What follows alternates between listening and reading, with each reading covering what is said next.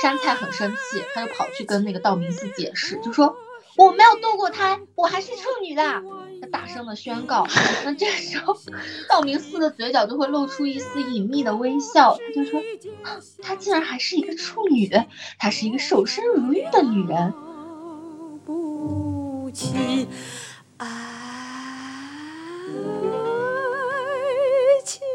对，其实还是把女性刻画为一种被动的一方，他会觉得哦，你有意思，你敢反抗我，那我要看看你啊，能不能反抗我，我要拿下你。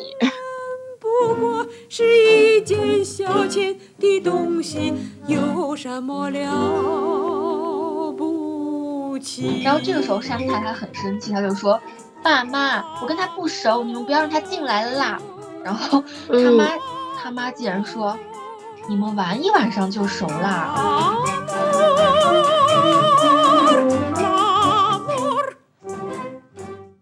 我下辈子要当一棵树，因为一棵树一旦种在一个地方，就永远在那里，不会换地方，也不会跟家人分开，就很吊诡。就是女人为什么要做一棵树啊？拜托，你做一匹马不好吗？你满世界的跑啊！是男人我都喜欢，不管穷富何地。我们总觉得啊，在剧里面啊，这样的一个坏人啊，我们用爱去感化他。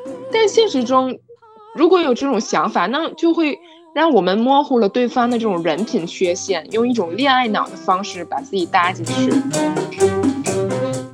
地缘关系会变成女性的这个世界观中非常大的一个比重，然后让女孩失去对现实生活中一些切实利益的一种要求，而是被这种浪漫的泡泡所吸引，去做一些无谓的牺牲和努力。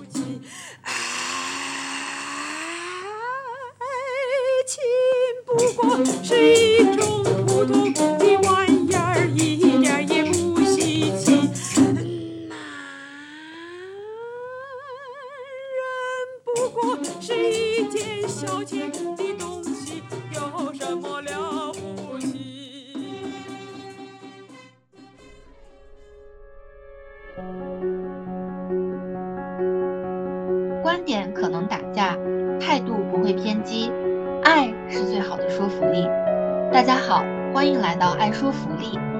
档女性视角的播客，我们倡导个体勇敢的向外界发声，表达本身就是力量。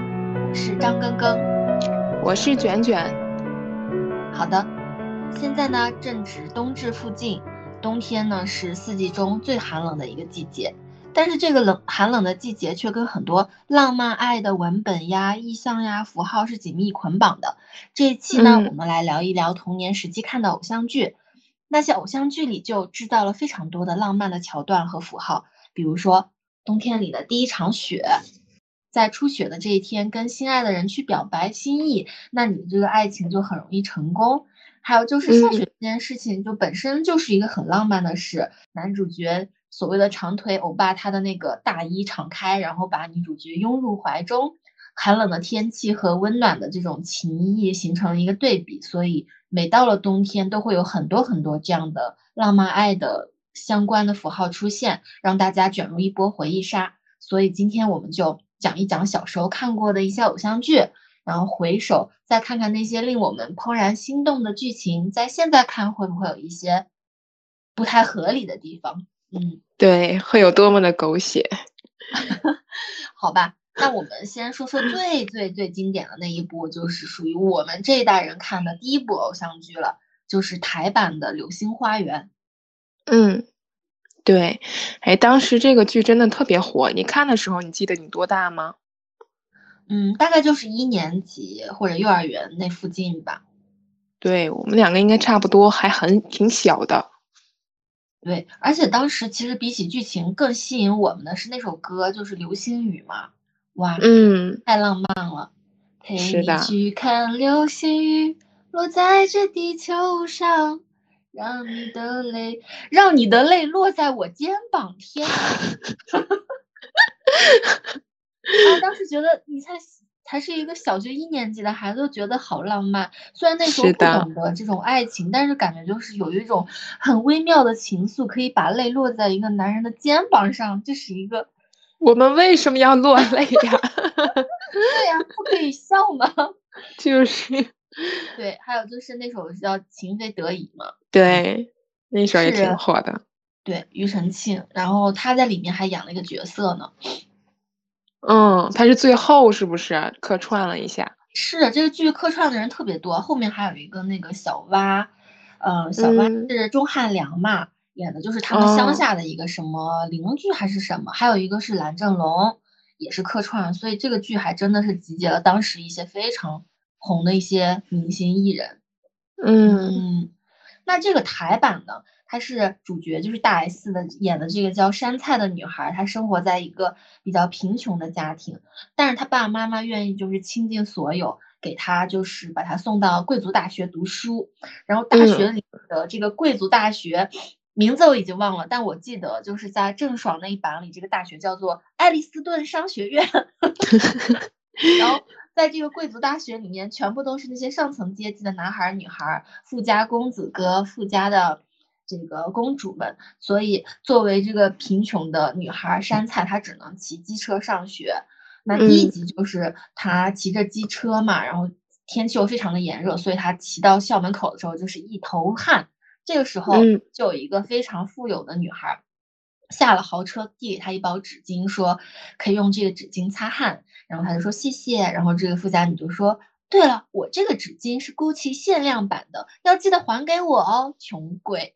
”当时这个剧就是到处都充满着这种炫耀的气氛，而且第一集有一个特别经典的桥段，以至于现在不是有很多短视频都把它专门卡出来给大家看嘛？就是那个两个女孩斗富的那个桥段，嗯，就是两个女孩，一个是 A，一个是 B 嘛，然后 A 呢，她就把一个新包包斜背在这个背上，然后噔噔走过去，很很炫耀，然后 B 就说，哼。Prada 的包包有什么了不起？看我的！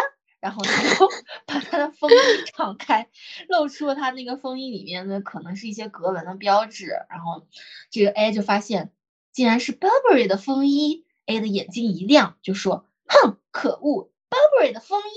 然后他就走过来，把他的胸俯下来，然后露出他锁骨上的一个什么项链吧。然后这个时候，B 一看，说：“天呐！”竟然是全球限量的钻石项链，哼！然后他就噔噔噔噔噔走过去，用鼻尖怼着 A 的鼻尖，让 A 看他的鼻子。然后这个时候 A 仔细的看了一下 B 的鼻子，他就觉得自己败了。他说：“天哪，竟然是朱莉亚·罗伯茨的鼻子，哼！”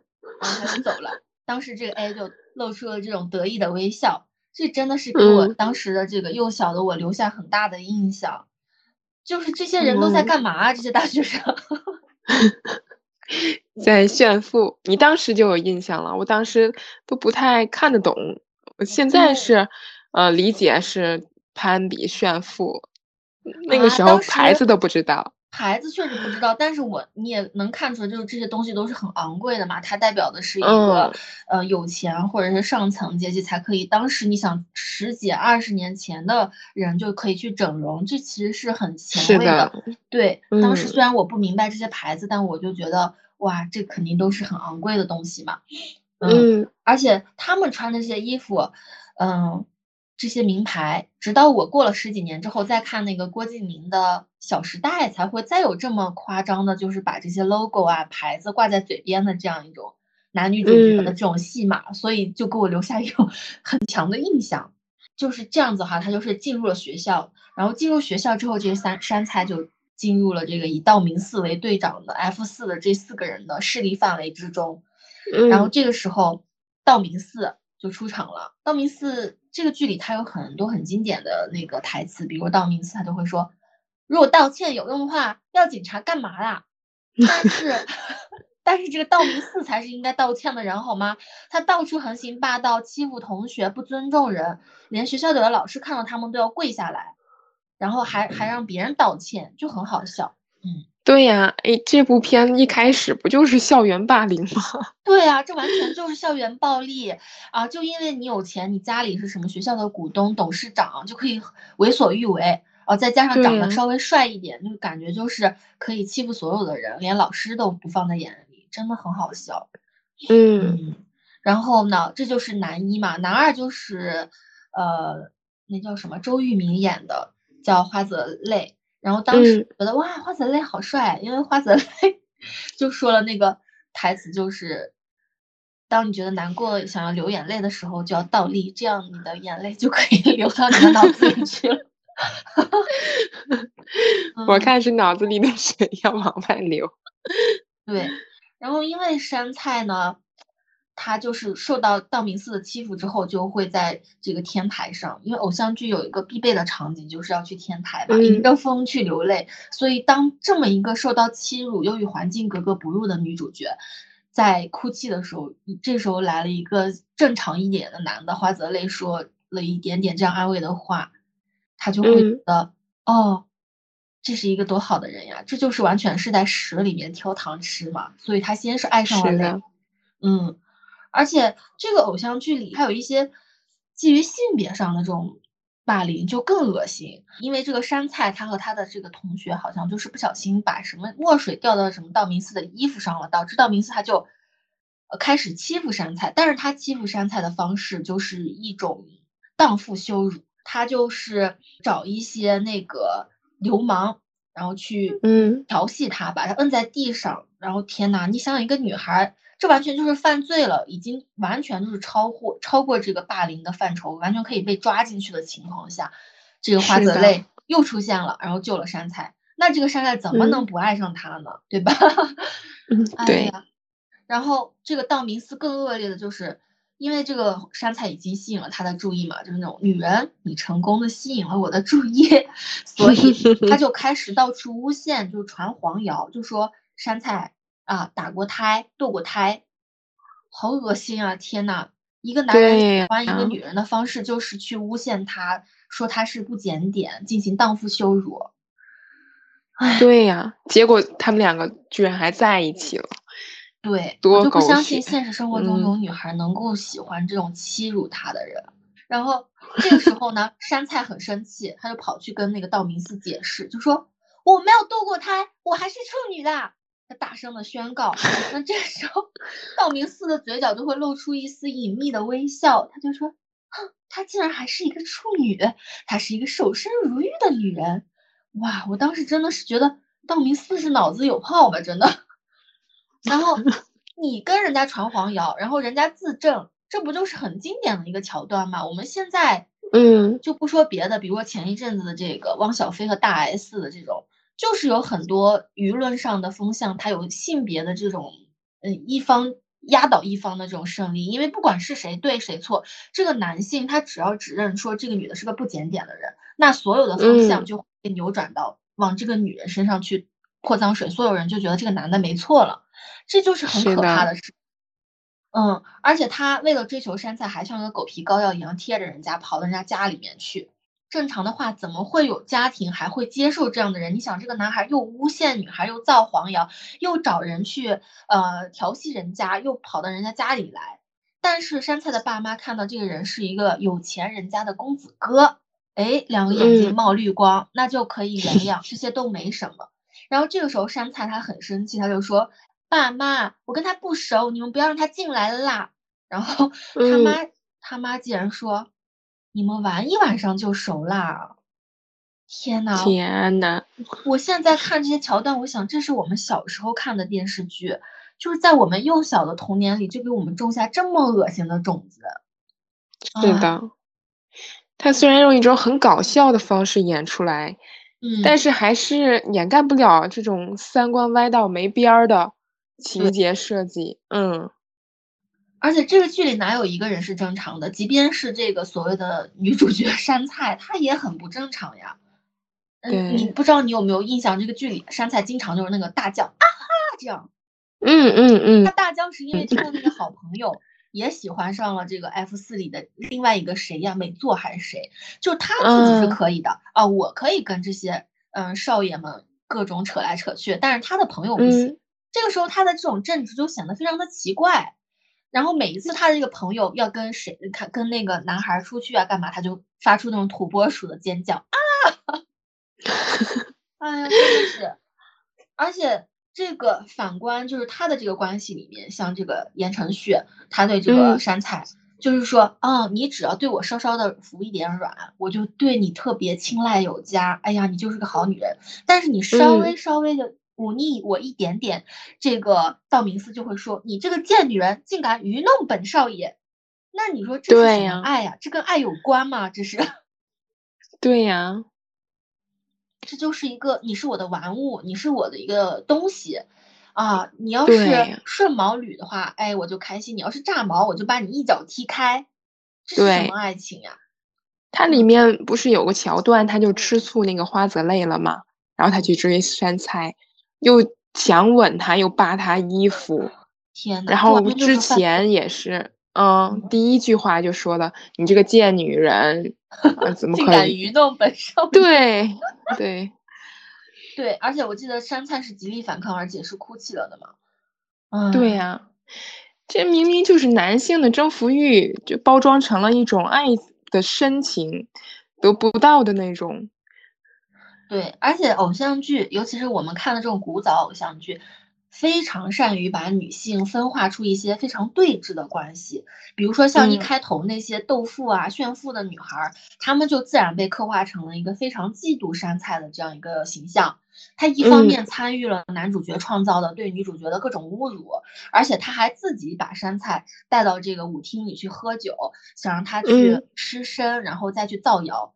结果山菜喝醉之后就被一个好心的外国人扶到了宾馆嘛，然后又被偷拍，偷拍之后呢，山菜又就被公之于众的，就是说这是一个下流的女人，有伤风化。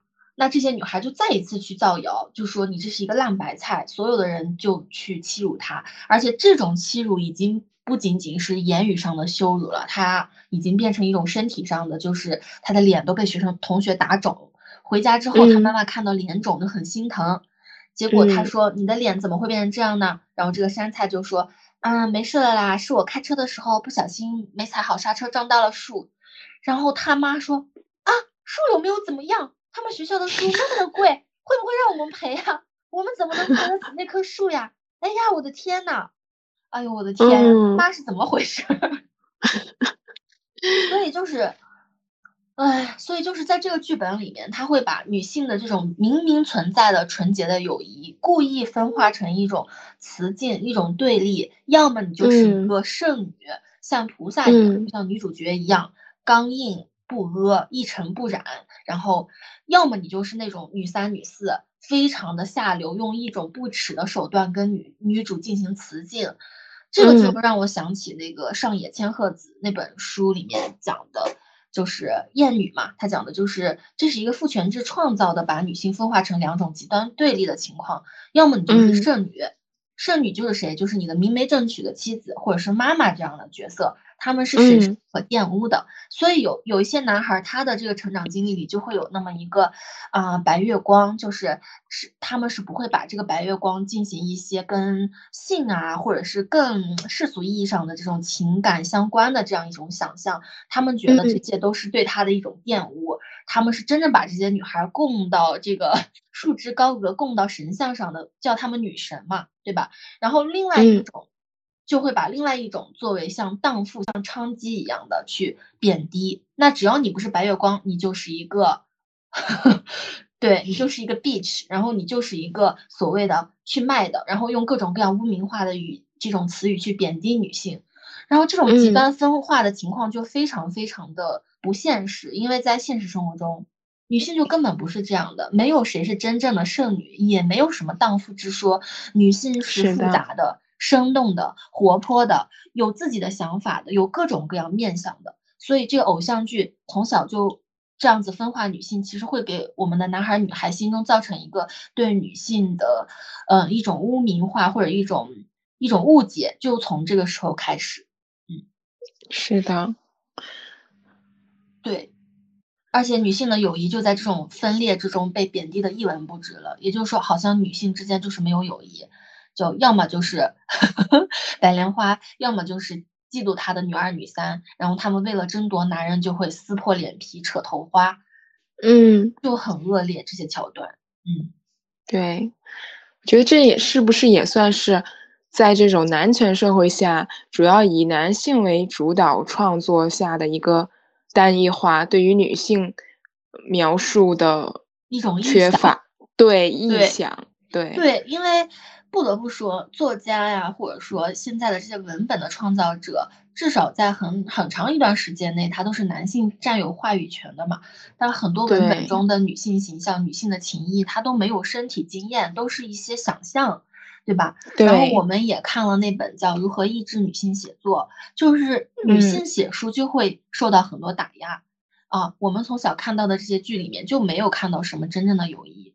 直到后面，你看我们现在看的叫什么《安妮宝贝的七月与安生》这个电影里面，即便是那么有友好的，然后互相产生情愫的非常亲密的这样女性的友人，也会因为出现一个男人而离分崩瓦解，就让人觉得很好笑。其实，在真正女性之间是有非常好的友谊的，而且这种互助联盟，它是一种很纯洁、很有力量、很给人鼓舞的这样一种。一种东西，但是很少有人写到，所以这就是长期以来在这种呃文本还是这种影视，还有是各种情歌里面缺少这种对于女性真正的情谊的这样一种叙述，所以就很可怕。嗯，而且你听我们那些情歌就更加多了，自怨自艾的呀，伤的就痛苦的不行。你小时候有没有听一首歌叫那个谁让你心动？谁让你心痛？谁会让你偶尔想要拥他在怀中？谁又在乎你的梦？谁说你的心思他会懂？谁为你感动？只是女人总是越陷越深。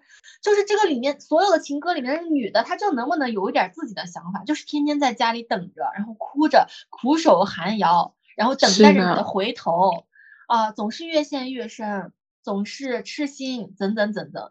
就很恶心这些东西，嗯，是的，哎，好吧，我们再说回来吧。这时候还有一个很经典的就是所有的偶像剧，因为它是跨越了阶级的嘛，贫穷的女主角和非常有钱的男主角，所以他们的感情必然会受到来自阶级的这种压迫。尤其是道明寺的妈妈，她就看不起这个山菜一家，所以山菜，呃，这个道明寺的妈妈就跑到这个山菜家里，甩给他们一千万，就说。这里有一千万，山菜，请你对我们阿四死心。这个时候，山菜还没说啥呢，然后山菜他妈拿了一盆什么面粉，就全部倒到了这个道明寺妈妈的头上。嗯，哎，我还想这个山菜的妈妈是良心觉醒了还是什么呀？就觉得啊，女儿的感情是可以不可以用钱去交换的？我还想，哎，这还挺神奇的。结果山菜的妈妈说的是什么？哼，那个女人一定比他儿子死的早。我怎么会看得上这区区一千万的零头小钱？我要的是道明寺家全部的财产。我当时真的是太扯了，哎呀，是的。而且道明寺的妈妈为了拆散他，还经常去找一些就是所谓的演员去钓鱼执法，去勾引杉菜，然后去测试他的贞洁，想要就是把他给挖墙角，然后让这个这个道明寺死心。所以这个剧就真的好扯，最后就是两个人在家里绝食自残，怎么怎么样的啊？最后他妈就实在是放弃了，说你们在一起吧。然后这俩人就走在一起，这是什么东西呀？当年居然还看得津津有味。对，而且大 S 这个感情线也特别奇怪，她一开始那么喜欢泪，然后嗯。泪后来，他刚开始累是喜欢他的什么学姐嘛？结果他学姐呢，好像拒绝了他，他就又开始回心转意，对大 S 好了。这个时候，我们觉得也正常一点，至少两个人是是个人吧。就是，嗯，这个累他算是有点同理心的男的吧。但是呢，泪喜欢了山菜之后，道明寺就很生气，他就觉得我的女人竟然敢碰。然后这个时候，累他就又像是一个把这个女性拱手相让，他又会说说。哎，好兄弟的女人我不碰，老天爷呀！就说女人是兄弟的，兄弟是至高无上的。那大家有没有想想，这个山菜到底喜欢谁呀？这不是最重要的吗？是不是？是啊。两个人像踢皮球一样踢来踢去，还让来让去的，让上瘾了都是。我当时看有一个情节，我印象还挺深刻的，而且我挺好奇的，我就一直在琢磨。嗯，道明寺一开始不是不喜欢山菜吗？但后来山菜暴怒之后，给了道明寺一拳，哎，道明寺开始心动了。我就觉得这个剧情很狗血，可是你一细想吧，很多偶像剧、言情剧都有这样类似的，比如说古装剧里面一些贫穷的呃丫鬟类的，然后反抗权势。嗯，全是男主就会觉得，哎啊，这个女的有点意思。那我想来想去，其实这就是，嗯，以一种女性的与众不同的个性来吸引男主，有一种猎物的这种心态在里面。它是一种猎奇，对，其实还是把女性刻画为一种被动的一方。他会觉得，哦，你有意思，你敢反抗我，那我要看看你啊，能不能反抗我。我挺欣赏你的勇气的，我要拿下你，这种感觉。对，嗯，其实跟这个拿下相关的有很多很恶心的词，什么，嗯，有一些人就会说什么把自己女朋友叫做马子呀，什么这些东西，它其实完全一种驾驭。这个驾驭这个词就很恶心，因为驾驭就是说你把这个女性作为一个玩物，你好像要去控制她，然后得到她的这个归属权。而且很多男孩还会就是遇到这种条件比自己好的，长相啊、家世啊、学历啊各个方面都远超于他，他就会说：“哎呀，驾驭不了，驾驭不了。”就觉得好好笑呀，人家需要你驾驭吗？对呀，你驾个啥驭个啥呀？谁是马子呀？真的 是的。然后呢？所以他就说，哦，所以这个道明寺就觉得，嗯，女人，你成功的吸引了我的注意，我对你对。产生兴趣了，所以这还是一个很不平等的关系，嗯。嗯，而且偶像剧基本上都是一些，嗯，穷女孩爱上了贵公子，所以呢，就给我们很小的心灵种下的一个种子，就是穷女孩，你可以通过爱情得到一个阶级的跃升，而且这个阶级跃升的代价。或者你的筹码就是你的美貌和你的善良，而且不光是，呃美，而且你这个善良得是那种纯到一尘不染的那种纯良，纯良到大家都。觉得这个女主角脑子有病的那种纯良，才会赢得这个公子哥的青睐。嗯，而且呢，就是说，嗯，会让我们这种很普通的女孩就会觉得，我现在呢虽然是一个很普通的女孩，但是我是个善良的女孩，我只要变漂亮就有人。可以 踩着五彩的祥云来接我，对吧？然后只要我努力的去打扮自己，那就有一个真命天子，他可以为我跨过那些阶级，然后挽着我的手，把我变成一个真正的公主。这个事情就非常的可怕，对吧？然后女孩她就会觉得我自己寻找浪漫爱情成为我人生的一个目标，而我这个达成这个目标的方式就是怎么样捯饬自己。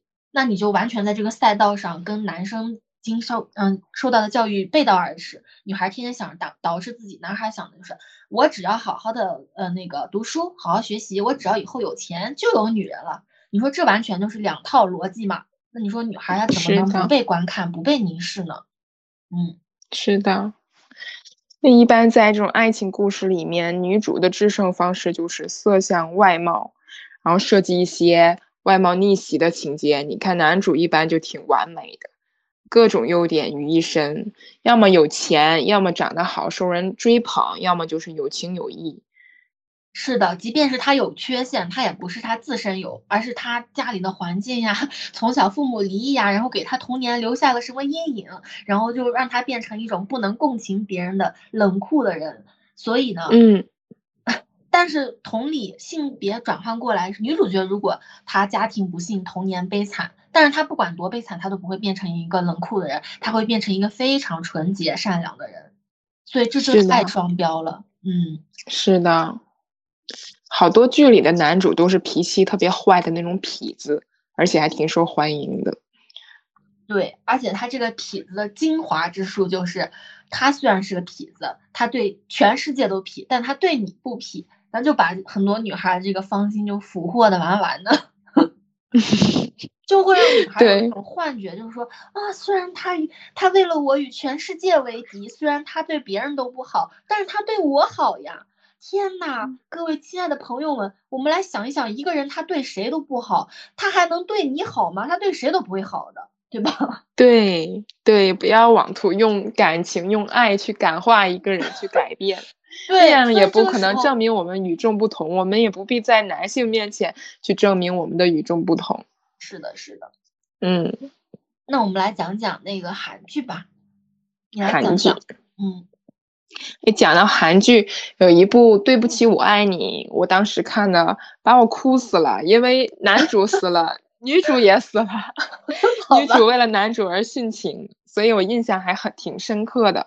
他这个呃讲的就是两个韩国人，由于某些原因，在这个澳洲相遇了。他们在国外第一次遇见呢，两个人都处于一种流离失所的状态。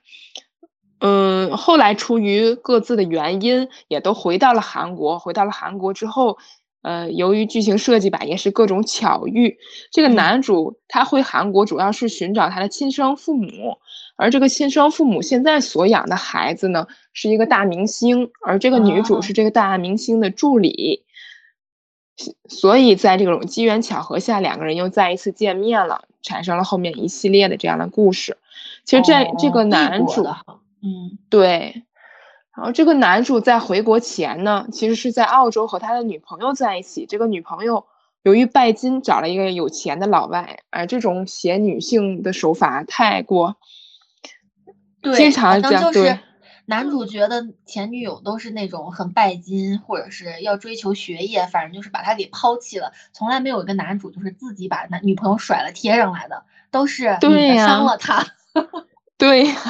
嗯，他呢，嗯，他他这里面写的还是把他写的挺有情有义的。他去参加了这个前女友的婚礼，嗯，刚好呢发生了一起枪击案。他为了保护这个前女友，他自己被打伤了，有一个子弹呢留在脑子里，他是取不出来的，嗯，这就设定了他的呃生命是有限的了。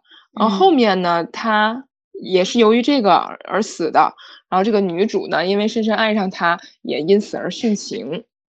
天呐，那我们先说一下，就是我没看过这个剧，但是我非常知道这个剧里有一个非常非常经典的剧照，就是男主像像一个流浪汉一样，带着一个发带，然后蹲在一个垃圾箱垃圾箱旁边，然后旁边蹲着的就是一个娇小的女主角，她穿着彩虹色的毛衣，就是那种粉蓝。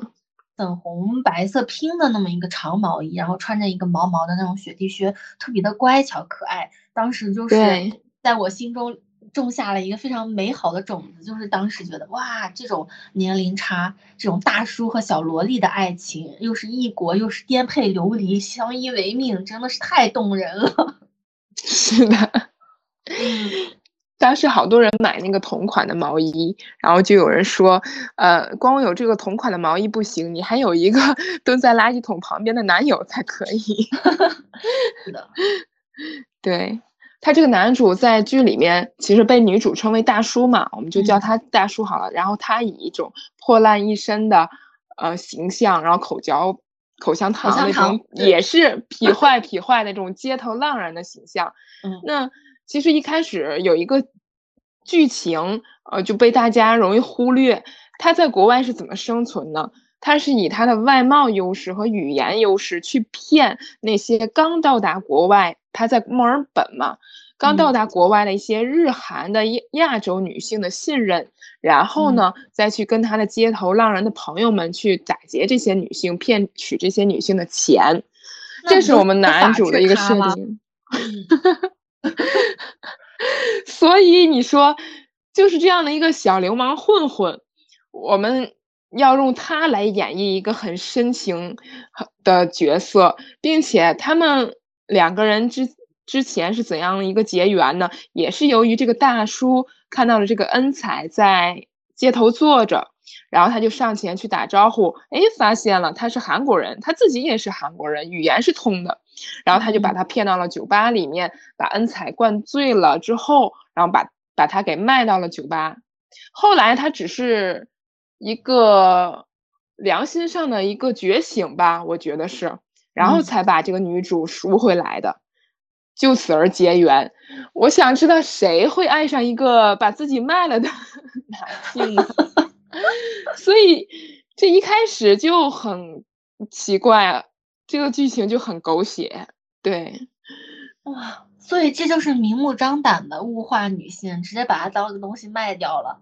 然后呢？对，这是真那个屎里面找找糖吃啊！斯德哥尔摩综合症，就是爱上犯罪、爱上伤害你、对你实施犯罪的人，太狗血了。嗯，对，其实我们总觉得啊在剧里面啊，这样的一个坏人啊，我们用爱去感化他，但现实中如果有这种想法，那就会让我们模糊了对方的这种人品缺陷，用一种恋爱脑的方式把自己搭进去。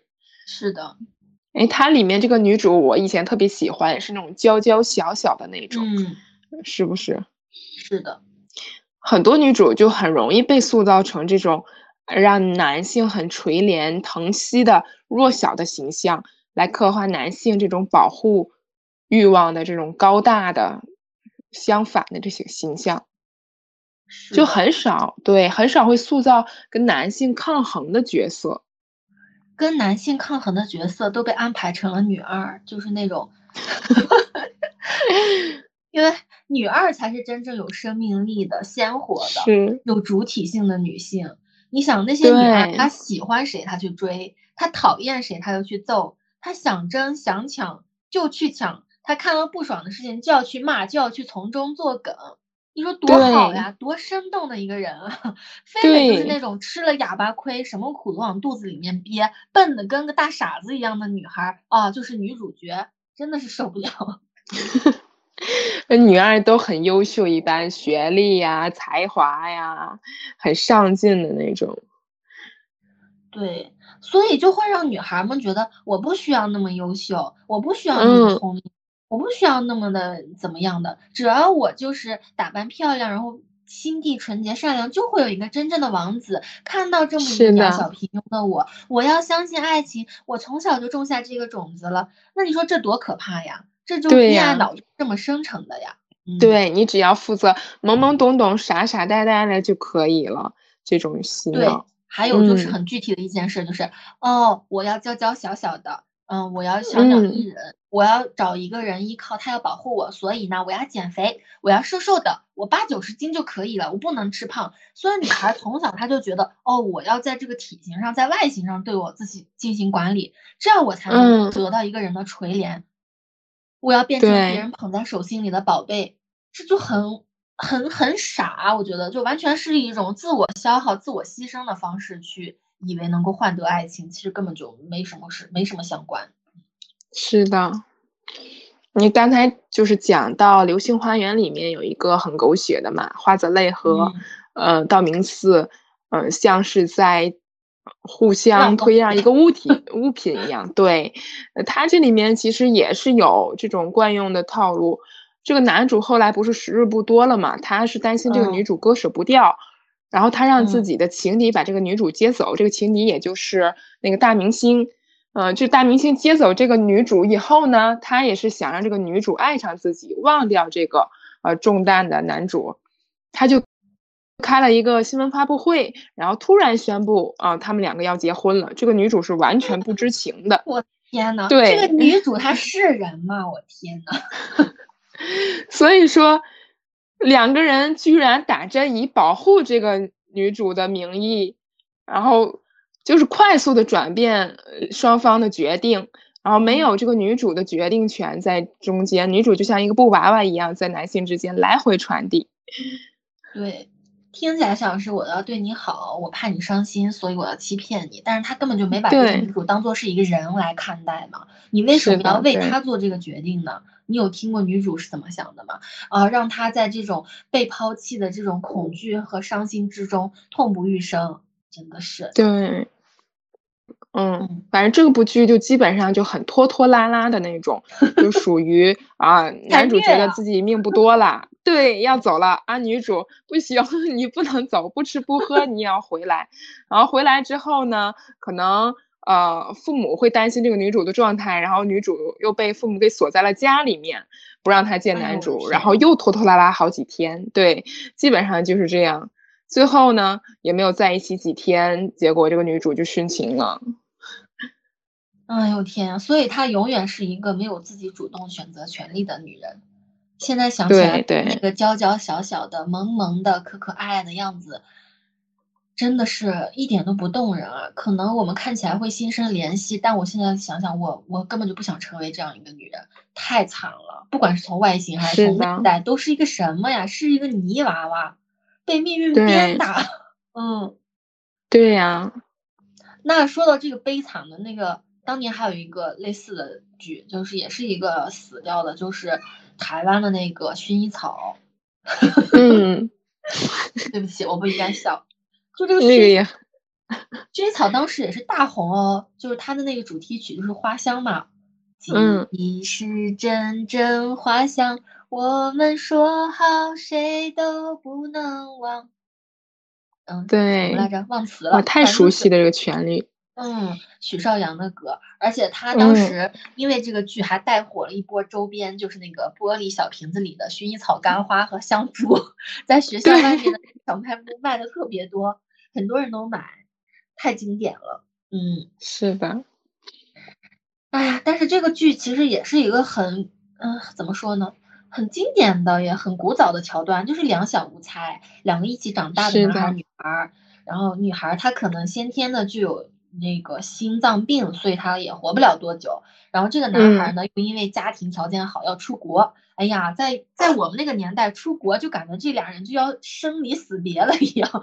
然后这个男孩他就，然后他就走了，但是。他会说，嗯，祝他生日快乐。这里也有一个女孩的生日梗。然后这个女孩女主角就说：“你怎么会知道我的生日？”然后这个男孩就说：“傻瓜，你生日的这天刚好是薰衣草花开的时候，我当然会特别记住啊。”然后他们俩就这样分开了。然后两个小演员的退场，一晃，哎呀，多少年过去了。然后这个男主角就变成一个歌手，摇身一变回来了。然后他们就在这个。女主角阿勋工作的这个牧场就又相遇了，而且这个阿勋当时这个女演员长得很美哦，就是她头上戴着一个这种头巾，垂顺的这种直发，很田园，就很很很森系的那种女孩的打扮，当时也给我的审美留下一个很深的印象，而且。具体就不说了，也是那种有无数种误会，而且男主角他也有一个女朋友，然后中间就是互相拉扯啊，一会儿觉得女朋友给女朋友抛弃了，自己觉得于心不忍，一会儿呢这里边心脏病的又不行了，然后又觉得哎呀好可怜，所以这个男的就是在女人面前左右摇摆，最恶心的就是他们反正是经过了各种误会纠缠，最后走在一起，这个这个女孩呢就怀了男主角的孩子。然后，然后是什么？你来说吧。然后，由于他的心心脏病的原因，他没有条件去生，可是他愿意为了爱舍弃自己的生命，把孩子生下来。我天啊！请问这个男主对女主有爱吗？为了，对对，当时觉得好感人哦，就觉得为一个人生下他的孩子。连自己的性命都不要了，这不就是娘道吗？对呀，嗯，所以就是我们小时候看的这种偶像剧的悲剧，就是女主为爱情献祭。你看刚才那个也是，刚才是男男人，然后女人是为爱殉情，然后这个的话完全是，嗯，因为要生孩子然后死去，主动选择，真的是对干嘛呀？真的好好的活着不好吗？哎。是的，而且我们看剧的时候，一般也就是小学，嗯，这么早就洗脑这种包装爱情的方式，实在是太畸形了。爱情要高于生命，嗯，为了爱情放弃一些，太恐怖了。是的，而且就是这些偶像剧，它会让我们小小年纪就会对男人、对爱情抱有不切实际的幻想。其实世界上根本就没有这样的人，也没有这样的情节。但是我们却被洗脑或者被要求，就是你可以为了爱情放弃一切。事实也是，而长大之后为了爱情去牺牲这个牺牲那个的数不数不胜数。所以这种偶像剧的情节，它变换为浪漫爱的文本，其实就是对于女性的一种致幻剂，或者说就是一个安慰剂。因为现实生活有，所以就可以短暂的麻痹自己，取得一定的快感。那这个就很吊诡，就要么就是你不相信现实生活中有，那你就制造一个幻觉，像一个糖衣炮弹一样的去吃这个东西；要么就是，哎，你相信这个这个世界上有，因为你已经被洗脑了。但是虽然发现，哎，身边的男人好像都不是这样啊，但是，嗯，我一定相信有这样一个男人的，我要等，我要相信爱情，我觉得有一个人正在这样等我。那你说咱们浪费这么多时间相信这个相信那个有啥用啊？对吧？人家都在搞事业，然后。嗯，去这个世界上去探索，去寻求自身的这个价值的实现。咱们在这想男人，想爱情，想别人垂怜于我，你说这分化也太大了，想想就生气。是的，主要还是现在的创作的东西能展现出来，其他的生活脚本很少，然后又会限制，反过来去限制女性的一个想象的空间。是的，但其实我们并不一定说在爱情里面去做选择，爱情本身可能也只是一个选项罢了。对，而且是一个非必选项，是一个对有就有，没就没，真的没什么。因为爱情它的这个前提就是你得把你的幸福捆绑在一个呃另外一个人的身上，那你就是的，其实就是把自己的很多很多的主体性都让渡出去了。嗯，是的。你看，以前很多古装剧里面被救的女主，经常就说：“我要以身相许。”对，然后这种才是浪漫爱情的开始。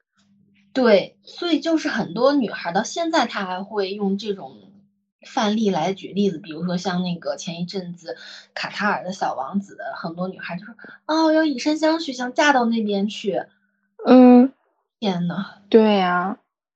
所以，女人有时候连自己都会认为，我首先呢不是一个灵魂，不是一个理念，不是一个主体，我是一具肉身，我是一具可以嫁给别人的礼物，自己都把自己当礼物来送了，这就很可怕。是的，虽然说的很好。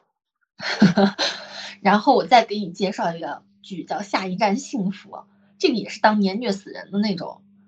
因为台湾的是那个安以轩和吴建豪演的《F 四》里的吴建豪的另一部剧，当时把我看的可上头了。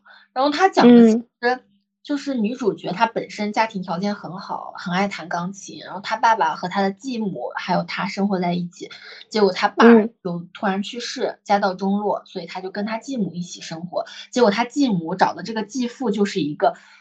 很猥琐的男的，经常就是对这个女孩，嗯，毛手毛脚的这样的一个形象，所以这个女孩她非常的悲惨，也没有接受好的教育，在一个大学的一个餐厅里面，他们家好像承包了大学的这个餐厅来卖吃的，然后男主角就是大学生嘛，然后也是啊，你就家里呢父母离婚，所以他受到了童年的阴影，所以脑子不太正常，所以他就会跟同学 打赌，就说。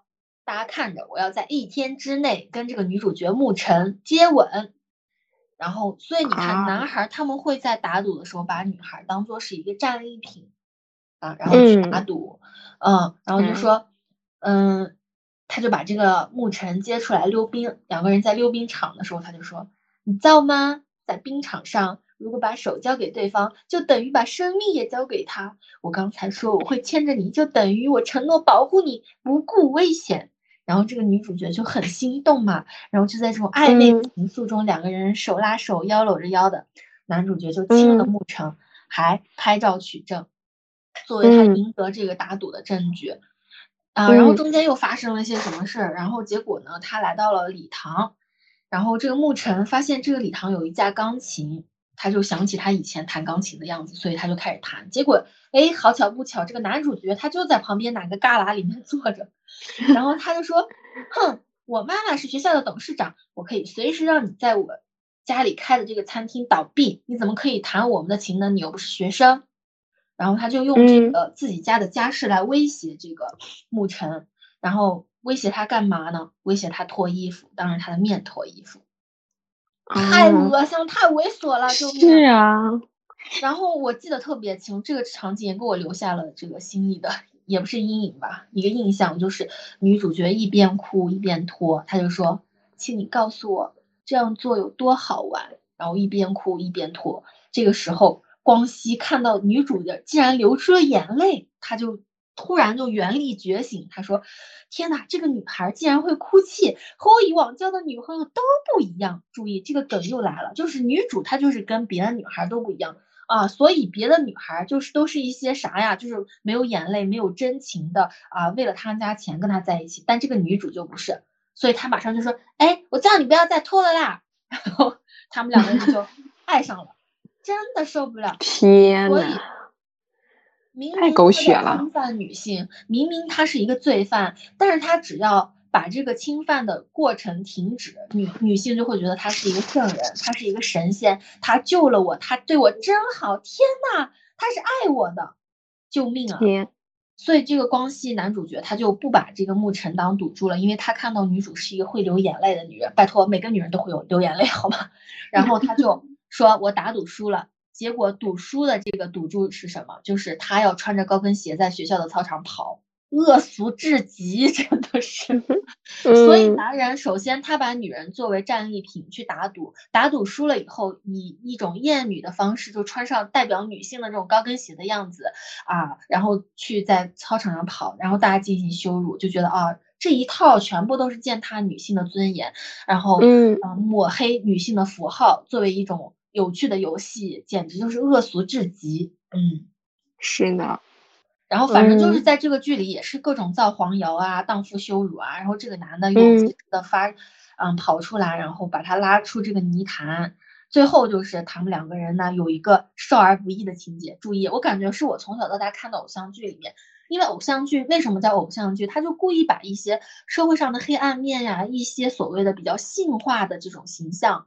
和桥段剪辑掉嘛，所以一般顶多也就是两个男女之间的接吻，但是在这个剧里，他们有一些，哎呀，反正当时看的我就是脸红心跳的这种情节，然后哎呀，然后反正就是他们两个人就在一个什么很温馨的小床上，就是睡了一觉，然后第二天早上起来，阳光照进来，男主温柔的睁开眼睛，但是 but 来了，这个男主呢脑子里有一个肿瘤，啊，各种机缘巧合，女主就没有办法跟这个男主。在一起又被他男主的妈妈逼退，但是呢，男主还失忆了，做了个手术，忘记了这一切。那女主只能忍辱负重。然后最重要的是，女主经过他们那一天少儿不宜之后，女主竟然怀了男主的孩子。哎呀，反正就是巨恶心。然后最后这个男主角又机缘巧合的跑到他们那个村里面去，然后怎么怎么样的，俩人又认识了。这都什么东西啊？想一下都恶心。当时把我看的，哎呀，上头的不要不要的。所以这个真的是，嗯，哎，你说这个剧情，想起那个日本的《恋空》那个电影，嗯，我看他也是，对不对？她也是那个女主，先是被这个男主的前女友好像陷害了吧，叫了一些男人，然后把她给强暴了。后来呢，这个男主，嗯，也跟她发生了关系，在学校的图书馆，嗯。并且怀孕了，哎呦天！总之，这个爱里面总是要女性承担所有。是的，是而且我记得那个女主还很想为他把这个孩子生下来。是的，对对对。嗯，当时我看这个，我就觉得，因为他这个日本的纯爱电影，他为了突出这种女主的纯良和感情的这种纯洁，他会把塑造的特别恶毒嘛。你想，这个偶像剧或者是这种。爱情剧里竟然真的有这种强奸这种事情出现，当时真的是看得我心疼死了，都觉得是啊。哦，他们那个孩子的名字还起名叫做书，是因为他们在图书馆。救命！两个高中生啊，你想好对呀，生孩子。对，这不是过家家一样吗？对呀。真的太狗血了。孩子又流产了嘛？对呀，后来孩子又没有了，然后这个男主呢？对，这个男主呢又神秘的消失了。嗯，确实那个情节有说是因为男主得了绝症，可是这也太狠了吧！总是把女主的这个呃情路写的这么的坎坷，又是被强暴，然后又是怀孕，好又是流产，最后男主又消失了。是的。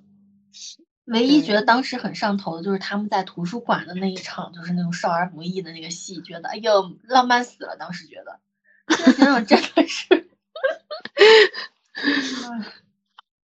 而他一开始，对追这个，他一开始追这个女生，不是把她遗落在图书馆的手机里面的通讯录全都删了，然后只留了自己的吗？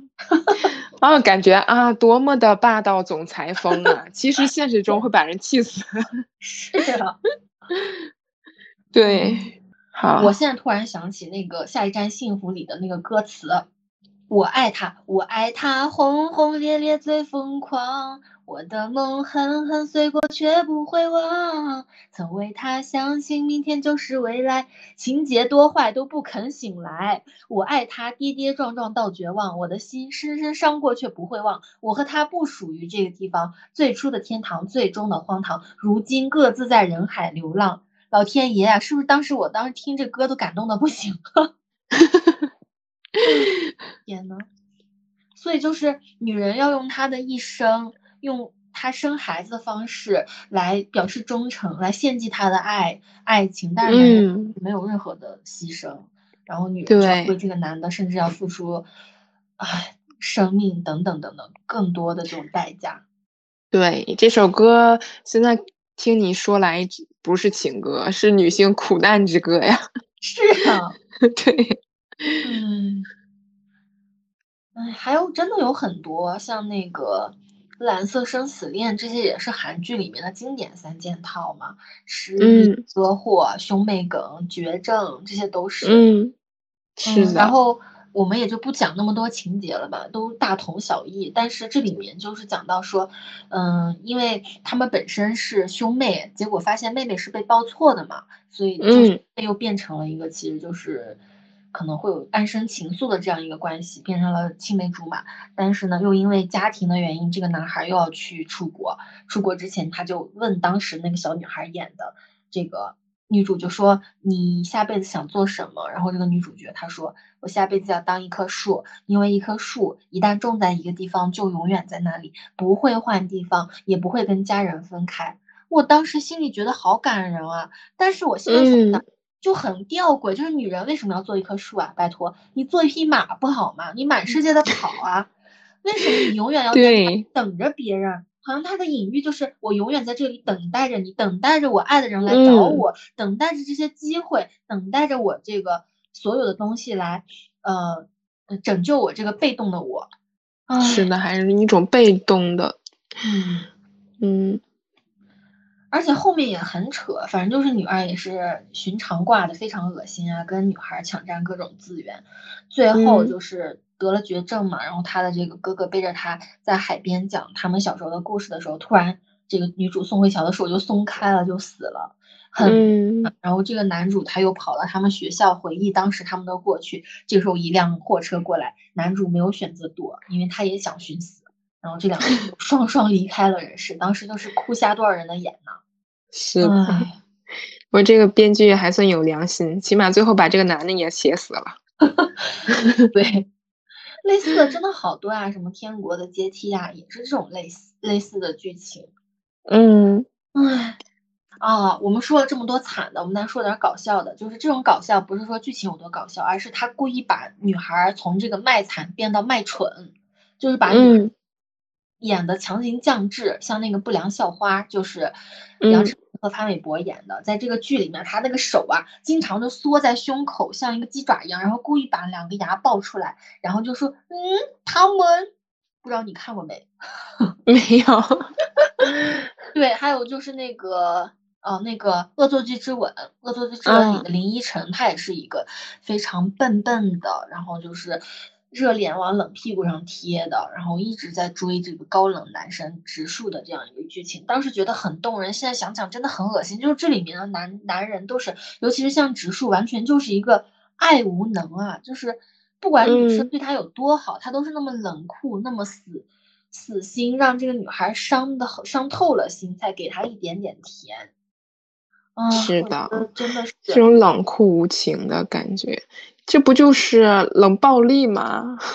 对，还有个还有一个好笑的叫那个爱情魔发师，魔发师发是头发的发，就是那个一群托尼的故事是明道演的，然后明道他就主要剪头发嘛，具体就不讲了，但是它里面有个特别搞笑的桥段，就是他是一个托尼老师，但是他有很多的这种拥趸，然后有个女孩是他的粉丝，长得相貌普通，然后他就看到明道非常的开心，然后这个时候明道他就会说，我呢对不美的事物通常没有任何任何感觉，我不会在不美的事物上面浪费时间。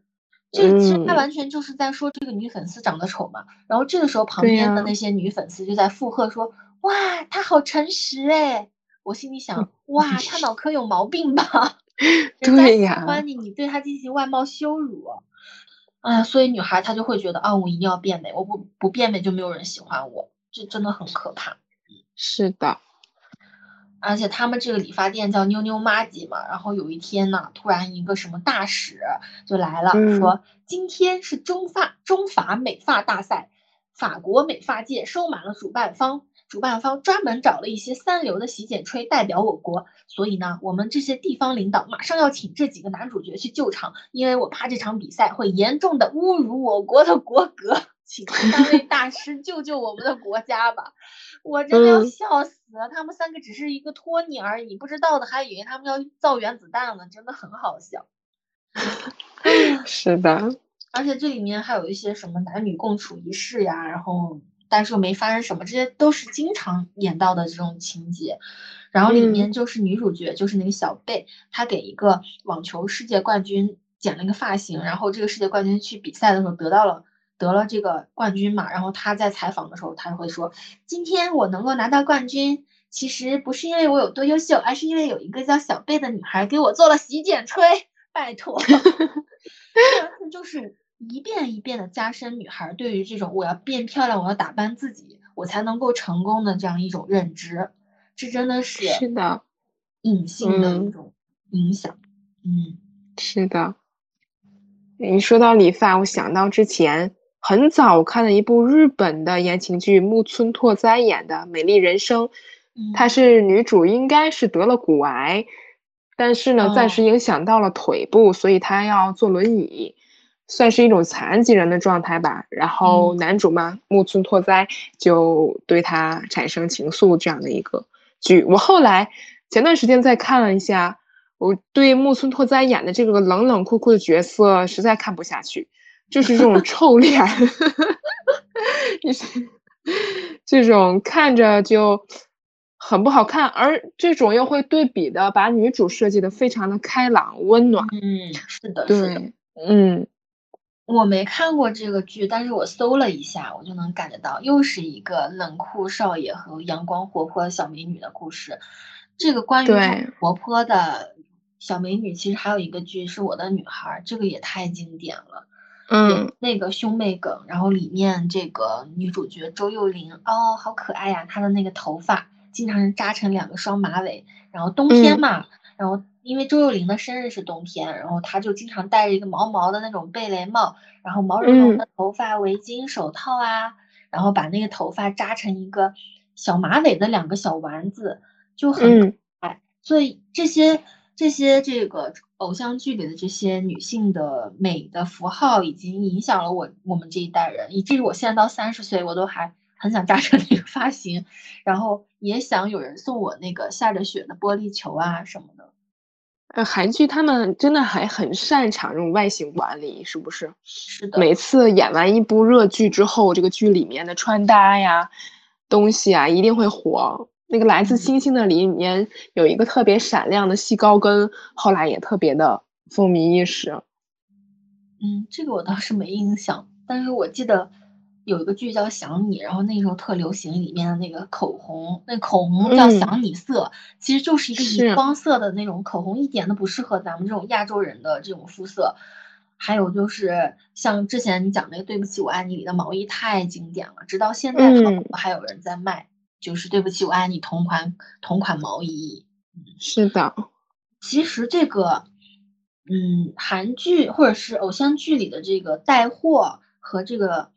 剧情它其实是两个东西的合力，就是父权制和资本主义的合力，尤其现在会越来越明显，就是他非常希望去制造一个爆款或者某种潮流的趋势，让女孩去模仿、去效仿。嗯，就是两个东西的联合围剿。嗯嗯，哎，但是其实我们从小到大，慢慢的就是这个偶像剧里的女性形象，它肯定是会丰富起来的，它不是不会只是那种非常纯良的傻白甜，因为女性她作为这个偶像剧的主要的受众，她的这个意识也在觉醒，所以这个剧目啊，编剧他也会根据切实的一些情况去给你一些新的剧情，比如说像那个大龄女孩，因为现前几年有一个，嗯，叫洛洛的。作家写过一个叫《胜者为王》嘛，胜是剩下来的胜，就是讲那个大龄女孩剩女的这种现象，所以有一阵子就拍了很多这种剩女相关的题材。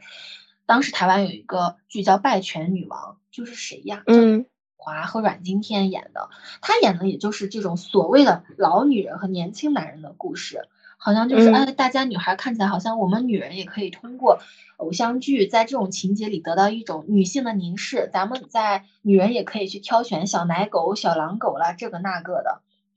是的。但是其实 换汤不换药嘛，对不对？对。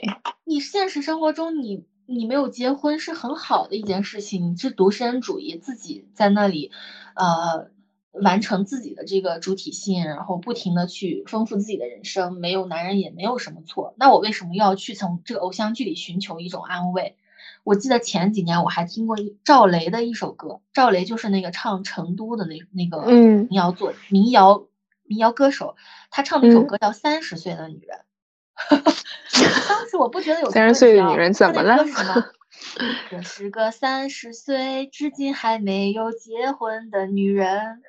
那又怎么了？三十岁了，岁月也就是他这个歌词我不记得，他意思就是说三十岁了，岁月也在你身上进行了打磨，你也少了一丝少女的这种什么，反正就是意思，总体的意思就是你挑挑拣拣，轮换着挑剔着，已经过了三十个年头了，然后呢，衰老了什么，就感觉是一种男性对于女性衰老的一种，你甚至可以可以看成是一种奚落。说真的，当时我听这歌没觉得怎么样，现在听起来真的很不适啊！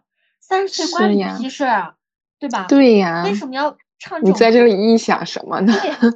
然后这个偶像剧当时很多女孩看的很好，就是女主她事业也很成功，然后但是她就是没有一个男人，好像就说，哎呀，不管你事业多成功，因为你没有男人，所以就还缺点啥，所以这个阮经天就作为一个这种小奶狗，就出现了这个女主角的生命里。哎呀，所以你说这是个啥嘛？就是其实还是没有摆脱那套叙事。看起来女性在偶像剧里的有了这种选择凝视男人的权利，但事实上还是在这套逻辑里被捆绑，那就是女人不能没有男人。虽然你老了，但是你还是得找个男人。你说多可怕？嗯，你看现在的这种独立女性的剧也越来越多了。但职场上面有一些。呃，剧情设计，他在打拼过程中最后获得了成功，有一个逆袭的过程。其实，在这个女主的外貌上，她也是有一个从邋遢到精致的一个转变。对，只有这样，她才可以在职场上叱咤风云。她其实也是一个有一个固定的模板在里面的。你只有在外貌上有一定的逆袭，你才是成功的。或者说你的成功就只能体现在外貌上了，因为这个剧也写不出这个女的，就是除了长得变化以外，她还能怎么体现她的能力的变化？嗯，唉，其实你也知道，在这个父权制社会里面，男性他只要成功了，你管他长什么样子，打扮什么样子，是不是？是的，就会越来越邋遢。反正他有钱，他无所谓形象管，依然有美女相伴。什么东西都向他涌来，但是女性的就一定是哦，一拉一拉她畏畏缩缩的一个小女孩，然后变成一个踩着十几厘米高跟鞋的这样一个女人啊，这样她就成功了吗？你你这是个什么成功啊？对吧？对呀，啊，所以而且还有一个固化，就是你只要是一个事业成功女人，你就一定是个不解风情的，你就会像一个男人一样，要么就是长得特别丑，要么就不会打扮自己。这个里面也有一个韩剧让我想起，叫《魔女右希》，是韩佳人演的。嗯，她就是一开始她就是一个雷厉风行的、不懂人情世故的这样一个不打扮自己的女孩，但是她事业搞得特别好。然后男主叫雾龙，就是好像就是《豪杰春香》里的男主角。他是一个就是他自己也有女朋友，但是他可能阴差阳错的就得假扮这个女主角的女主角的男友，然后哎呀，通过他有了这个男人，他的生活突然就被点亮了。然后乌龙就给他各种打扮，把他从一个特别土的、特别死板无趣的那个女性的形象打扮的非常的风情万种，让他当年的那些同学都啊眼前一亮，好像这个女的你只要有这个性张力、受欢迎、美丽，经过男人的润色、提点和修饰，你才能得到成功，否则你有多少钱都没没用，就这样子。是的，你说这好不好笑呀？人家明明过得那么好，凭啥跟你这个穷小子在一块扶贫呢？啊，被你打点一下，就觉得自己像是开了光一样的，凭啥呀？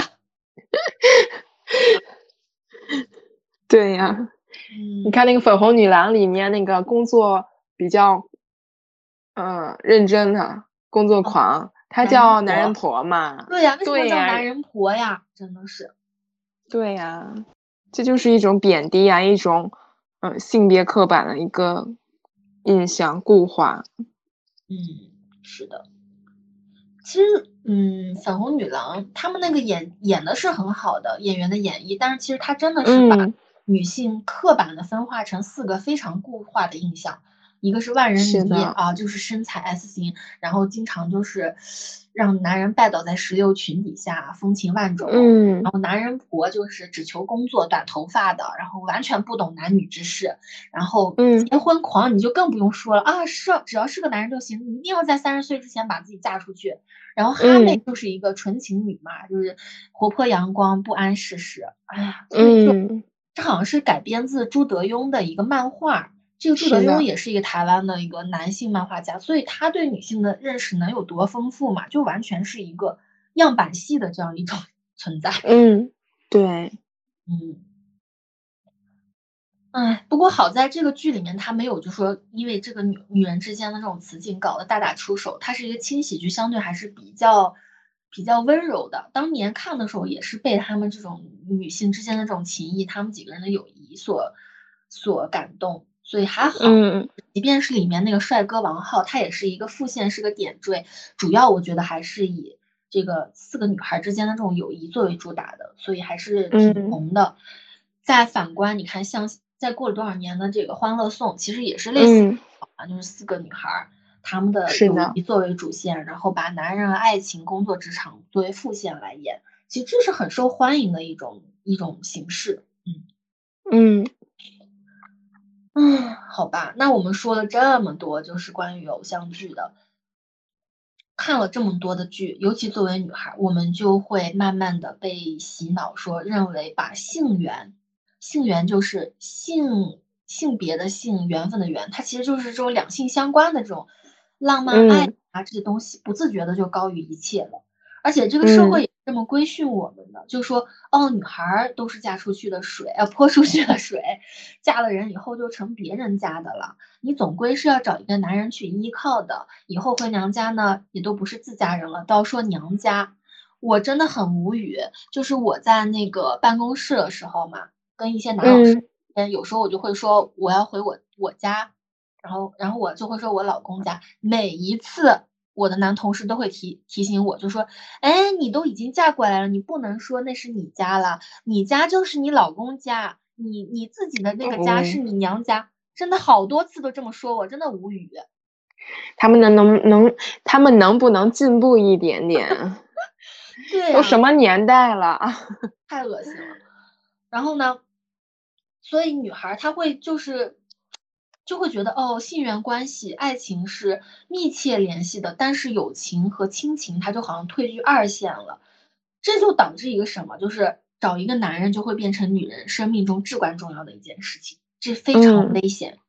对，嗯，而且他还延把这种性缘关系的重要性还延伸到了很多别的地方，比如说很多这种自媒体，他会把一些小猫小狗也给它性化，就是拍。小视频的他就会把这个小猫啊拍的跟那个女友一样的视角，把小猫打扮的就故意弄出那种男女之间那种暧昧的东西出来。然后女女女主角她又说，你看这个小猫是她跟她老，呃，她跟她老公或者她跟她男朋友中间的小三抢了她的男朋友，怎么怎么样的？拜托你真在跟一个猫在那里吃醋，真的是你能不能想点别的，对吧？对呀。所以他就会觉得哦，争夺男人的注意力，争夺男人的爱，这是一个非常重要的这个着力点。所以还有很多短视频都是这种文案，就说什么防火防盗防闺蜜呀，啊，所以他们的想象就是只要有有男人，女人就会为了这个男人反目成仇。哎，都是什么歪理呀？这其实很多时候真的不得不说是从我们的这种小说文本、偶像剧的这种情节里得来的。而且还有一些什么，一个女孩拍视频盛装打扮，然后她要出门了，然后她拍的就是说看好你们的男朋友，我要出门了。真的好好笑呀，真的。嗯，你看，对于女性来讲，要告诉你防火防盗防闺蜜；但是对于男性来讲，却没有这样的一个说法，反而是说我敢为兄弟两肋插刀。对，人家把兄弟放第一个。对呀。所以这些性别的东西，它会进入我们的潜意识，让女性自动的在内部产生分离和羞辱。嗯。所以真的是，所以这种性缘它就会泛化到很幼稚，就磕各种 CP 呀，什么小猫、小狗、小孩子呀，都会拿来开这种玩笑。嗯，对。以前有一部剧叫《海豚湾恋人》，它不也是两个小孩儿对，在孤儿院里面一起长大吗？这不也是呃以一种青梅竹马，在很小的孩子身上就绑定这种 CP 感，而做下爱情的种子。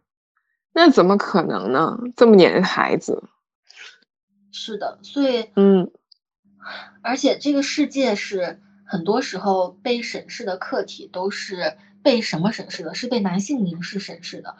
然后这两这种两性关系中间的各种冲突和张力，就会导致这个自媒体或者我们看到的这种公众视野中，就有很多用美丽来吸引男性凝视的女孩儿。当然，这个男性凝视不是说一定是男人的凝视。其实不得不说，我们有些作为女孩，其实我们也会用男性的凝视去凝视女孩。嗯，然后这其实就造成了女孩之间的分离。因为如果说那些信仰防火、防盗、防闺蜜的女孩，她看到这种所谓的就是去打擦边球的女孩，她们会觉得非常的恶心，就会觉得你这是什么？你竟然勾引男人，勾引我男朋友，他们是这样一种。但是如果作为我们女性主义者，我们就会觉得很哀叹，就觉得你为什么要这样矮化自己，把自己客体化啊，供人去所谓的去观看，去吸引流量呢？对吧？嗯，这个世界就会在女性的眼中慢慢的变得与两性越来越强相关，嗯，地缘关系会变成女性的这个世界观中非常大的一个比重。然后让女孩失去对现实生活中一些切实利益的一种要求，而是被这种浪漫的泡泡所吸引，去做一些无谓的牺牲和努力。这个就是偶像剧给我们带来的一些不好的影响。是的，而且还说什么不争不抢，被动的等待。我们小的时候看的那些童话故事里的白雪公主，她也要等待着王子吻了她才能行。灰姑娘要王子拿着她的鞋去她家里头一个一个的找，然后找到合适的那个脚穿上去才能找到她，所以他们都是这种呃不争不抢的等着你的啊，所以你只要等着，就会有人施舍一些给你，让你呢呃一跃成为一个公主，跨越这种阶级和痛苦。对，尤其很多在呃重男轻女这种环境下长大的，特别是父爱缺失的。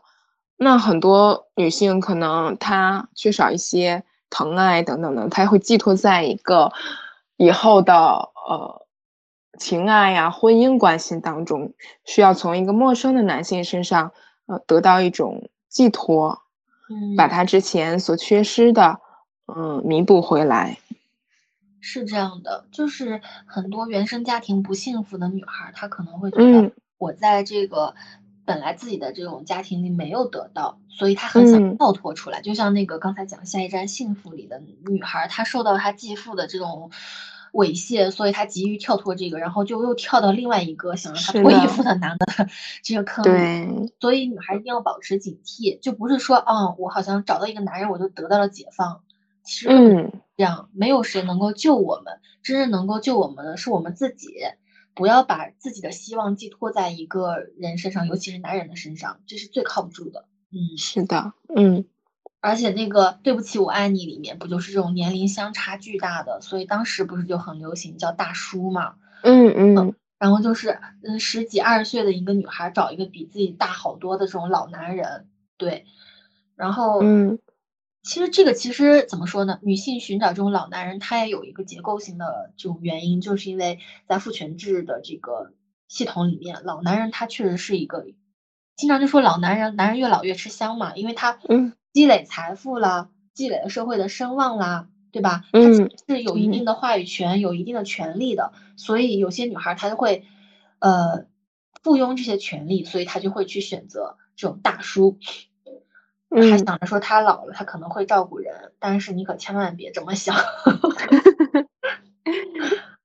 他仅仅是老了，对他啥都没有。对。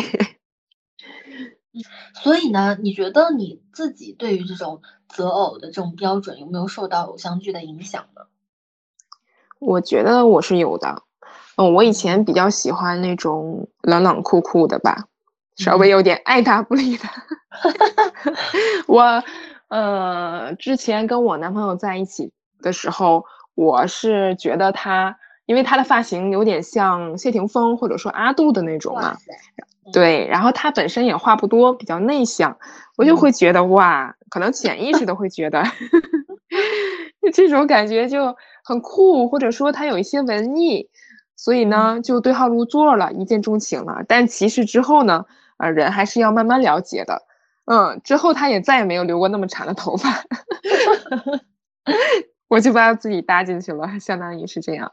嗯，所以还是那句话，要爱具体的人嘛，不要爱抽象的人。因为我们很多时候会容易被这种偶像剧呀、那些明星啊、那些帅哥里面提炼出来的一些符号影响，它会影响到我们。其实符号和人之间是没有任何关系的。是的。因为我们不管是择偶还是那个恋爱，你都是跟具体的人过具体的生活。那如果你把抽象的、概括的、符号化的东西投射到这个人身上，那你就爱上了一个你想象中的人。是的，对。那不知道刚刚你有没有受到这个偶像剧的影响呢？嗯，我觉得我好像，虽然说我小的时候看了那么多，就是非常。傻白甜的，然后就是男强女弱的这种偶像剧，但是我自己其实从小的时候有一种隐隐的觉醒吧，就觉得我很喜欢女二，我不太理解女一，我不喜欢那种逆来顺受的人，看着就来气，所以，所以我就还是喜欢找那种我强男弱的，所以我比较喜欢的就是那种身上有脆弱感的男人，让我心生怜爱的那种。让我从上面俯视他的那种男人，我比较喜欢。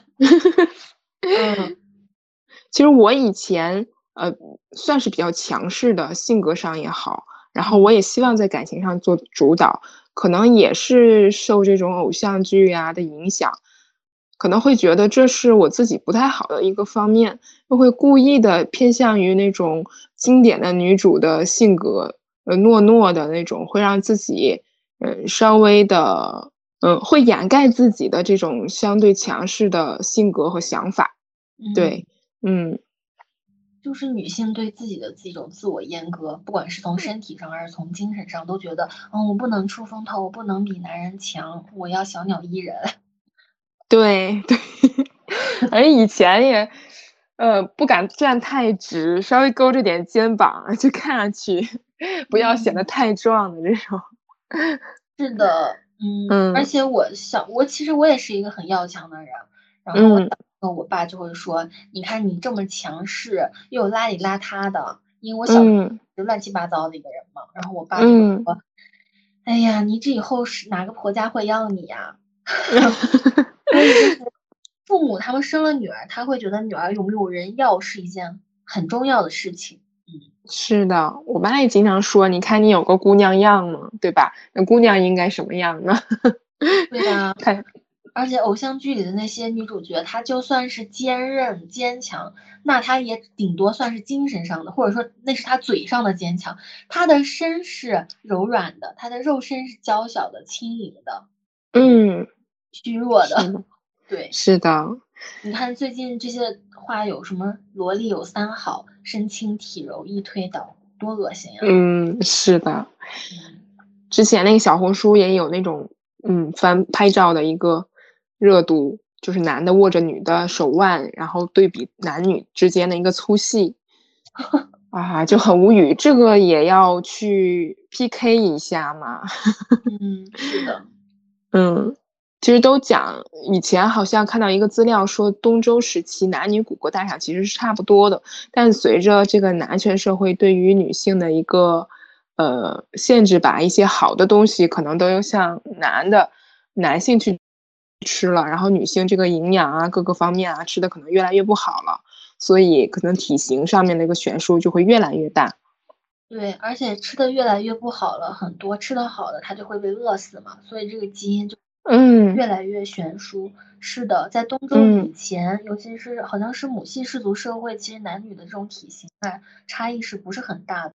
我觉得这种嗯性缘的这种嗯至高无上的可怕之处就是。你把动物性化也就算了，很多人他自己就把自己动物化了。比如说，你看有很多女孩还把自己打扮成一个猫啊，一个小兔子。我真的很反感那个学猫叫，就是学猫叫，它还有一个固定的手势操，就是把两个拳头握在握在那个胸前，就学猫的那个爪子在那鼓着嘴巴，在那里嘟着一个嘴。然后啊，博主还经常要打扮成一个猫或者小兔子，就说这是什么小猫装啊、小兔子装啊，什么又纯又欲。你说这是多少的要求和枷锁？你既要纯洁纯良，像小兔子一样不谙世事，你又要有欲望，你要带着一种性张力。你觉得这个东西人能达到吗？我就不懂，就是女孩每天都在看这些东西，她脑子里还能想点什么别的？对不对？嗯，还最近还流行什么松弛感，就是大家的这种美不能美的太太明显、太紧绷，你要努力的假装出一种松弛的感觉，用各种紧紧绷的方式显示自己的松弛。哎呦我的天呐，费不费劲啊？对呀，太多的限制加在女女性的身上了，很多的这个各种妆。嗯，还有一些逆袭，我这个眼型我一定要画成什么样的？我的鼻型我要全方位的去分析一通，然后画出最符合我的妆。对呀，嗯，然后每次出现一个什么标准，什么高颅顶呀、锁骨养鱼呀、什么天鹅颈啊、A 四腰啊，然后就。女孩争相的去效仿，去检验自己符不符合这个标准。我们是人哎，我们是人就不会是那种像机器人一样，这好那好，全部都是完美的。那女孩每天都在这里服美役呢，你怎么去创造自己的财富，创造自己的价值呢？对吧？嗯，有什么啊？今天呃，现在我你对我爱答不理，然后我现在丑丑的，我只要。呃，摇身一变，换个妆，穿上高跟鞋，变得很漂亮啊！明天我就让你高攀不起了，所以你化个妆就高攀不起了嘛？真的是。是的，嗯，哦，对，你看那个初恋这件小事，她不就是一个土土的女主，然后通过变好看获得了一个唯美的、很好的爱情。对，不变好看，这个剧她就演不下去了。所以就让女孩把大量的时间、精力、注意力都放在自己的外貌、身材上。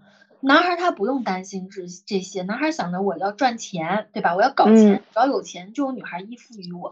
这两套完全不同的逻辑，所以就会让男孩和女孩性别的分化越来越强，越来越悬殊。嗯，我们之前讲就是性化的一切，就会习惯于把什么都跟两性产生关系嘛。其实。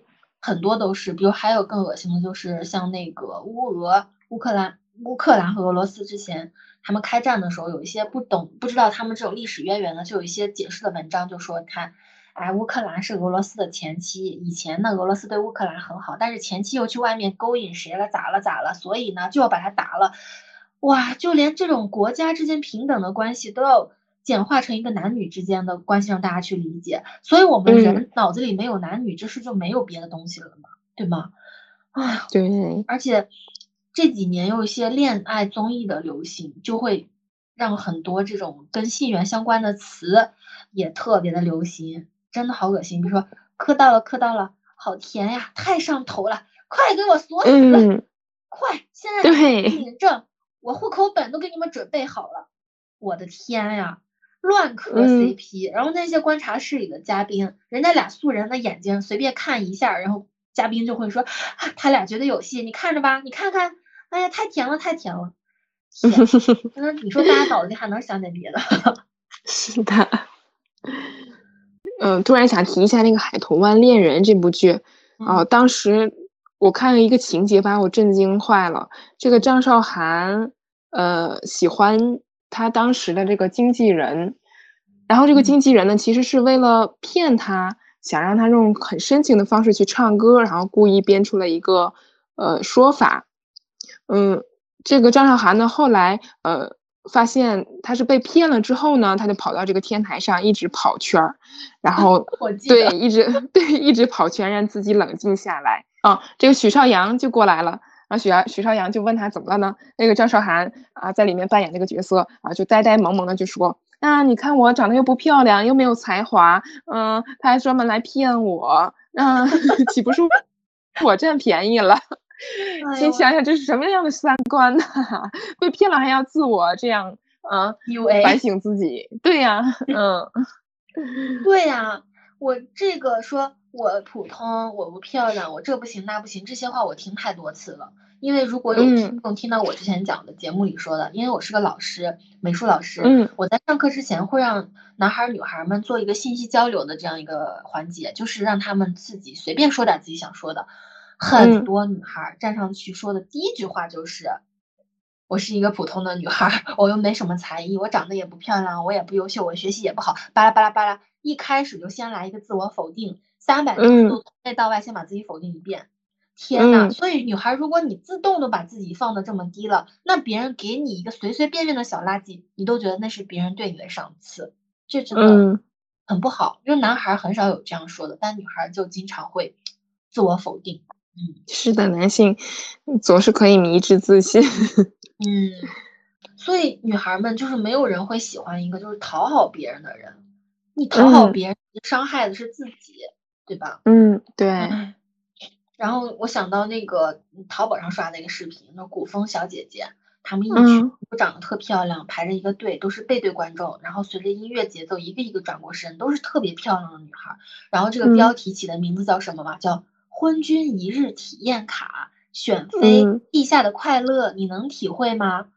真的是太恶臭了。所以他会默认这些观看美女的人都是男性啊，都是在为我示好。这些女孩都是我的妃子，我要挑一个，我要当一个昏君。这些女孩都是我的玩物，你就不能就不能平等的作为一个美好的人去欣赏她呢？就非得要把她就扯到这种性缘关系上来吗？对吧？是的，还有很多那种大学招生的，找一个特漂亮的美女在那儿跳舞，然后潜台词啊，我们学校美女都很美哦，快来我们学校吧。什么东西啊？嗯，是的，女的除了外貌就没有被赋予其他任何的价值，只要你长得好看，对不对？嗯嗯。哎，所以。好像觉得，哎呀，女孩就说，哎呀，美貌是一种红利嘛，所以有一种那个说法就叫女力主义者，就是她是通过自己的美貌得到这个在这个结构中取得一些利益，所以叫女力主义者。可是怎么说呢？我现在觉得美貌、美丽已经是一个过剩的了，因为女孩雌竞已经内卷到连指甲盖儿啊。各种地方都要去美了，你怎么天天在那想着比美？你怎么还有竞争力呢？对吧？是的。然后怎么杀出重围，就根本就不是靠这种很歪曲自己的这种方式取得的。嗯，是的。所以其实我觉得，慢慢的在看偶像剧的过程中，我对这个男性的凝视产生了一些叛逆，就是我慢慢的觉得，我就我就喜欢那种不像男人的男人，像我老公。嗯。然后。一般来说，我们经常说啊，像男人，你得像个男人一样。这个男人就是哦，有阳刚之气，孔武有力，结实，能够保护女主，有领导力，就是有点像霸总的那一套嘛。但是，其实我觉得这些东西对我来说，我都我都不欣赏。我喜欢那种脆弱感的、有敏感的部分的这种男人，他会让你觉得他是可以共情女性的。啊，如果今天一个阳刚之气的定在那里的啊，天天就觉得自己可优秀不可一世的人，他怎么能够看到那些弱势群体？他怎么能够理解一个女性情绪的流动呢？所以这种敏感的部分的这样的男性，才会让我觉得，哦，我跟他有一种可以平等的去交流的这样一种体会，所以我就会对这个人有好感，而且自然的这样的女人，她是比较尊重女性、尊重人的，所以我就觉得。嗯，这是一个我比较喜欢的特质。嗯，其实这是对他们对男性最好的夸奖了。对，就是你得不像个男人。对，真的是最好的夸奖了。嗯，嗯，但是我觉得很吊诡的，就是即便我们今天用这么批判的眼光，也都三十岁的人了，在看那些以前的偶像剧，竟然竟然还是会有一些悸动的感觉，你说多吓人？是的，有的很煽情的地方，还是会挺伤心的看着。对，所以它真的是伴随我们成长，融入到我们的骨血，变成我们价值观的一部分。所以我真的很希望我们的下一代女孩，更年轻的女孩可以看清，其实这是一步一步走向越来越平等、越来越清醒的一个状态。呃，当然可能有些人他会觉得很冒犯，就是明明是我以前那么喜欢的呃电视剧，被你们俩批的大批特批，一无一文不值。嗯，其实也不是的，就是我觉得审慎的看一件事情吧。他曾经给那些悸动啊，对美好的人、美好的事情的一种憧憬，是没错的。但是背后是很恶心的，所以，嗯，就是应该就是一分为二的去看嘛。嗯，就是也不要非黑即白，就很多事情它也很复杂。我们现在在讲这个，也是把我们脑子里的这些所谓的毒药给它吐干净的一个过程。嗯，是的。就像，嗯，我我们也看了那本书，叫《阅读浪漫小说》，里面它就有很多家庭主妇，因为繁重的生活呀、压力呀，还有就是很多他自己的一些，嗯，对于情爱的这种欲望没有得到满足，他会通过这种小说去寻求一个放松和慰藉。那我们肯定会说啊，一竿子把你们全打死，就觉得啊，现在你还在看偶像剧，你是什么？其实也不是这个意思，就是大家必然是都在这个。呃，光谱之中的，只不过有些人他稍微清醒一些，有些人他可能还沉溺在那种甜蜜的这种幻觉之中，呃，没有必要互相诋毁。我说这个不好，嗯，也不代表就是说这个看这个的人不好，对吧？所以，嗯，请大家就是审慎的去判断。当然，我们也希望所有的女孩都可以越来越清醒，因为我们的清醒也可以反向的就推动这些编剧，推动这些文本去。创作一些真正的更平等、更均衡的大女主的剧，而不是说万变不离其宗的靠男人有男人才行，对吧？这个就是嗯一个反向的推动。嗯，是的。嗯，卢梭有一句话就说像向着枷锁奔跑，却满心期待能够获得自由。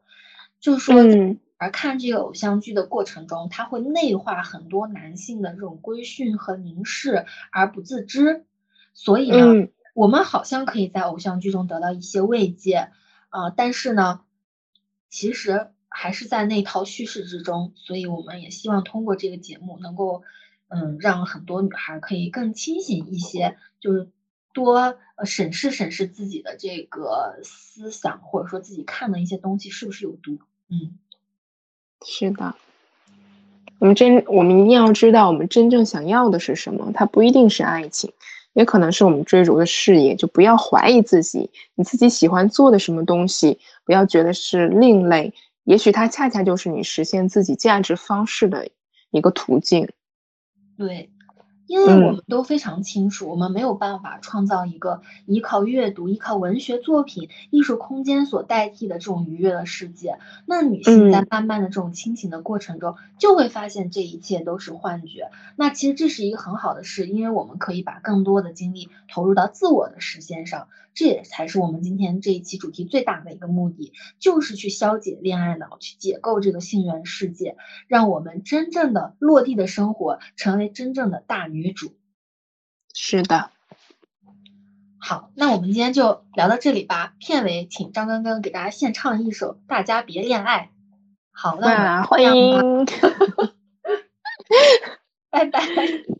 拜拜。大家别恋爱。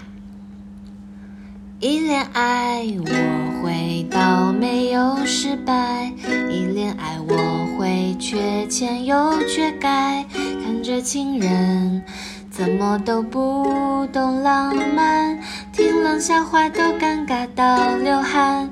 不恋爱我的人会亮起来，不恋爱我会活得更精彩，热恋的人。也没那么可爱。不如自己看看书发发呆大家别恋爱。